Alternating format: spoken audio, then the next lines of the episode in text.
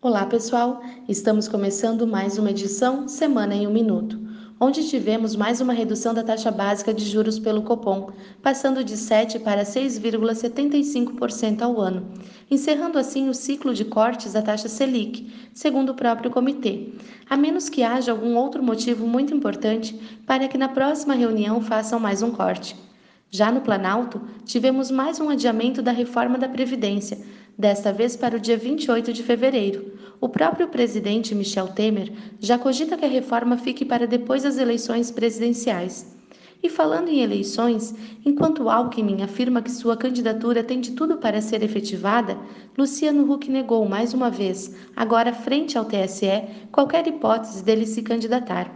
Já o atual ministro da Fazenda, Henrique Meirelles, planeja se candidatar à presidência, mesmo que não seja pelo PSD. Por último, o IBGE divulgou nesta semana o IPCA de janeiro, que apresentou alta de 0,29% no mês, abaixo do piso esperado de 0,33% pelos analistas. Estas foram as principais notícias dessa semana. Espero que tenham gostado e até a próxima sexta.